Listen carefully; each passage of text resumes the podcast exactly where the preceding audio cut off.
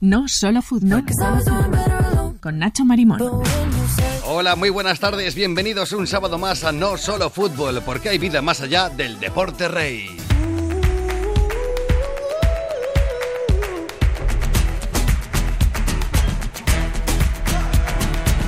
Hoy en No Solo Fútbol hablamos con Leticia Manquillo, una fuera de serie en el mundo del pádel con tan solo 16 años. Fue una de las sensaciones el año pasado en el World Padel Tour. Este año ya se encuentra entre las 66 mejores del mundo. Con ella vamos a hablar en los próximos minutos y también con nuestra gurú del fútbol femenino, Patricia Campos, que nos acercará toda la actualidad, que en esta ocasión tiene un nombre propio, Aitana Bonmatí, nueva balón de oro de este año. Comenzamos.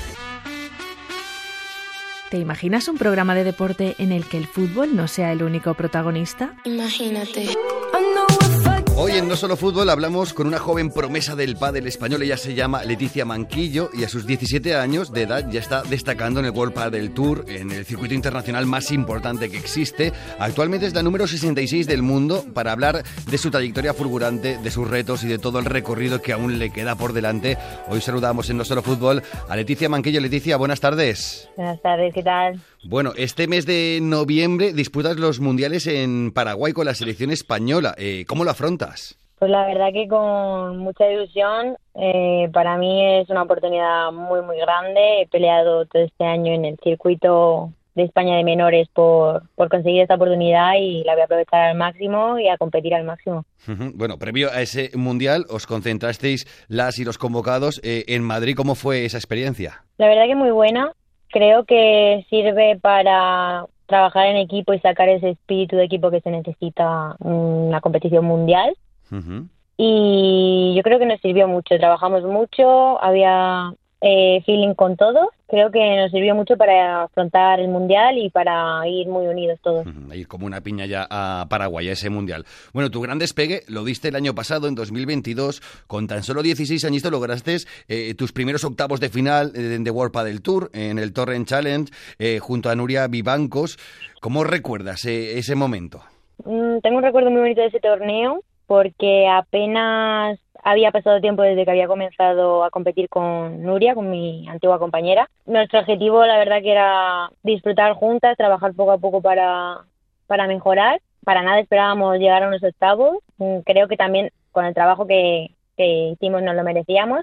Un torneo muy bonito que, que no esperábamos que sucediese, pero ah, así fue y la verdad que con, con mucho cariño y lo recuerdo así. Un momentazo y además que solo fue el principio porque la temporada pasada, para que se hagan una idea los oyentes, arrancaste desde el puesto número 134 del mundo y estás ya en la número 66 por lo que hemos visto esta mañana en la página del World Padel Tour. Eh, En, en un año has escalado 68 posiciones del ranking mundial. Eh, menuda escalada más increíble, ¿no, Leticia? Sí, la verdad que yo soy una chica que no me fijo mucho en, en el ranking, pero creo que se refleja el trabajo que hay detrás, los entrenos y todo el esfuerzo diario. Y la verdad que estoy contenta. Ahora, lo más inmediato, este mes de octubre vienes de disputar el Platinum de Cerdeña junto a Lorena Vano. Eh, ¿Qué tal fue esa experiencia en tierras italianas? Fue, fue increíble, la verdad. Tuvimos la, la oportunidad de, de jugar unos cuartos eh, allí contra una pareja local, además, con las gradas llenas de gente.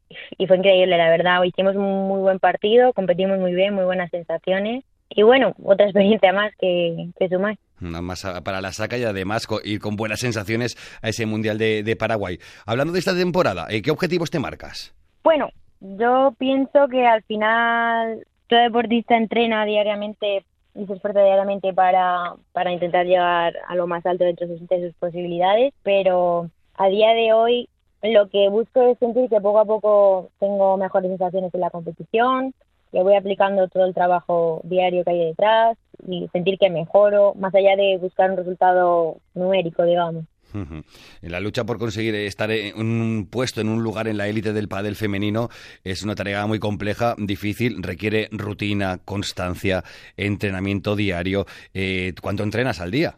Pues mira, te cuento, yo me levanto más o menos a las 7 de la mañana y hago un entrenamiento de pádel de una hora y media.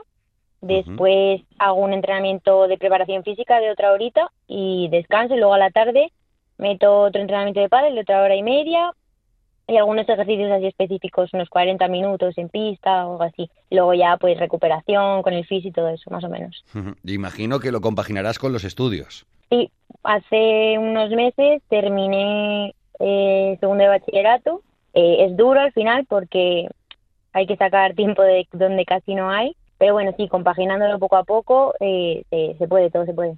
Bueno, antes hablabas de tu anterior compañera, Nuria Vivancos, ahora tienes eh, una nueva pareja de baile en las pistas, Lorena Vano. Eh, supongo que la conexión y la química con una compañera en un deporte como el pádel es esencial, ¿no? Sí, para mí es lo más importante. Creo que no solo tienes que congeniar en juego, sino también tener buena comunicación, tener buena relación tanto dentro como fuera de la pista es muy importante, porque así puedes mejorar a pasos mucho más, mucho más grandes. Y con mi compañera justo me ha pasado eso, así que tengo mucha suerte.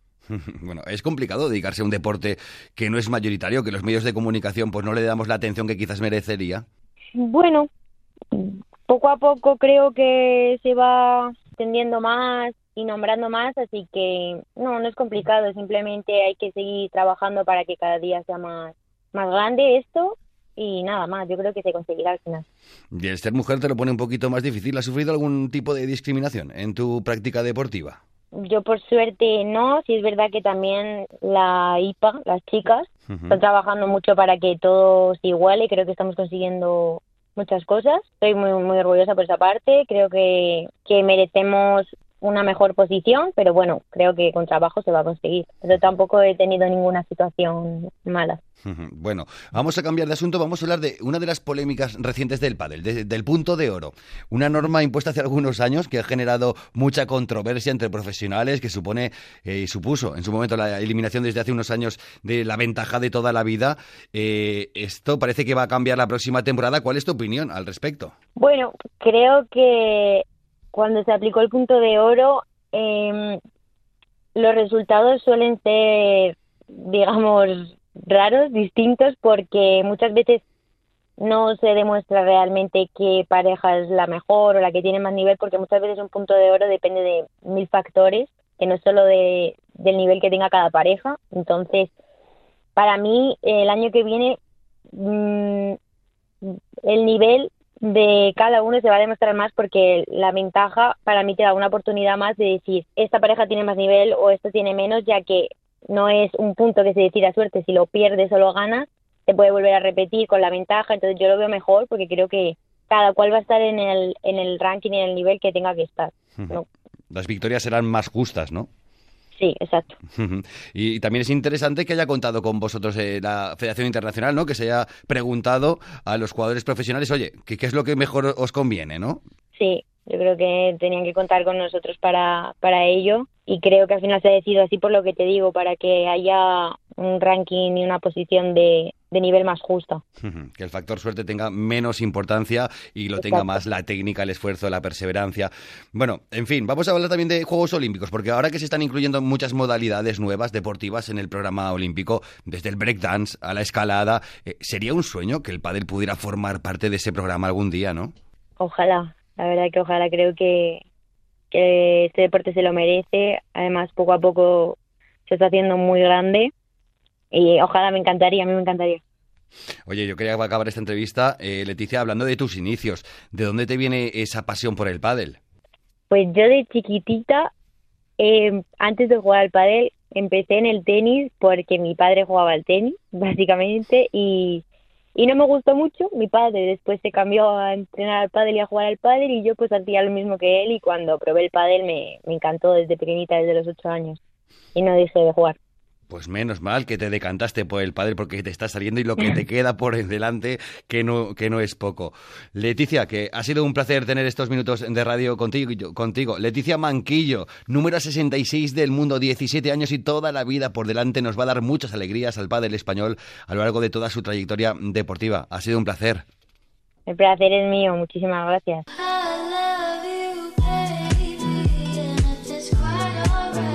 El banquillo de Patricia, fútbol femenino en Radio Nacional.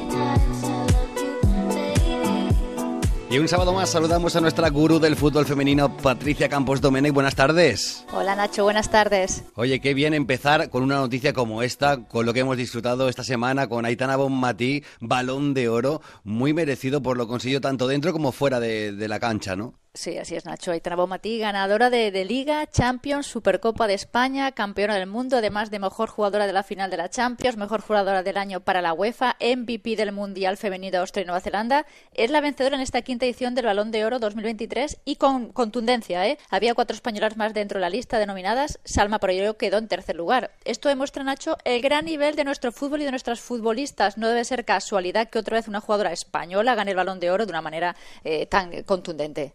Desde luego. Bueno, y cambiando de asunto, cuarta jornada de la Nations League, España lo tiene prácticamente hecho. Mm, le quedan dos partidos en casa en diciembre para conseguir ese billete para los Juegos Olímpicos de París del próximo año. La selección española lidera el, grupo D con 12 puntos a 5 de Suecia y su objetivo es seguir ganando para acabar primeras de grupo y estar más cerca del billete para los Juegos Olímpicos de París del próximo verano. Venció a Suiza en Zúrich por 1 a 7 con doblete de Alexia y Atanea y también goles de Ollane Hernández, primer gol con la selección, María Méndez que debutaba en partido oficial con España y Maitoroz. Monse Tomé cambió un poquito sus piezas y entraron Misa, María Méndez y Salma Paroyolo y el equipo siguió dominando y de qué manera. 12 goles se han llevado las suizas en los dos últimos enfrentamientos contra España y no me extraña porque en el campo había dos balones de oro, Alexia Aitana, uno de plata, Jennifer Hermoso y un balón de bronce, el de Salma. Mucha calidad. La selección completa la ventana de octubre con pleno de victoria, 6 de 6. En diciembre en casa en Pontevedra frente a Italia. Y en Málaga contra Suecia rematará el buen trabajo que lleva haciendo para jugar la Final Four y disputar los Juegos Olímpicos del próximo año. Hay que ganas de esos Juegos Olímpicos que lleguen ya. Volvemos a la Liga Doméstica. Vamos a mirar lo más inmediato. ¿Qué partidos vamos a poder ver y disfrutar este fin de semana? Mira, Madrid CF levanta un partido interesantísimo por la situación en la tabla de los dos equipos. En la parte de arriba tan solo separados por tres puntos. Unos puntos que necesita Levante para recuperar puestos Champions. Es el partido de la jornada elegido que se retransmitirá por tablero deportivo el domingo a las seis y media. También un Barcelona-Sevilla donde Aitana Bomatí ofrecerá el balón de oro a la afición culé, siendo primera se liga a tres puntos del segundo sin haber perdido ningún partido y con ganas de que empiece la fase de grupos de la Champions en dos semanas. El Eibar recibe la visita de un Real Madrid dolido después de perder su último partido en casa frente a Levante y con ganas de demostrar que no quieren perder de vista al líder que le saca tres puntos. El Eibar está en una situación complicadísima, un punto del descenso, lleva cuatro partidos sin ganar y con mucha urgencia por salir de abajo. Pues partidazos eh, este fin de semana aquí en España. Patricia Campos Domene, como siempre, un placer. Un abrazo. El ritmo del deporte. Y hoy despedimos el programa con los gustos musicales de nuestra joven promesa del pádel femenino español. ¿Qué música motiva más a Leticia Manquillo?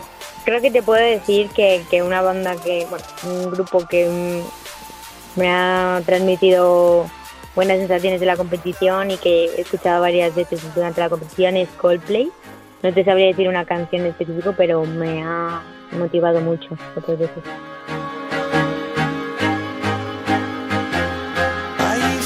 Pues con este Viva la Vida de Coldplay, que tanto ha inspirado a tantos deportistas, llegaremos al final de No Solo Fútbol. Reciban un saludo de la parte técnica de Sento Bellot y de Nacho Marimón. Ustedes sean felices y disfruten de la vida en compañía de la radio pública.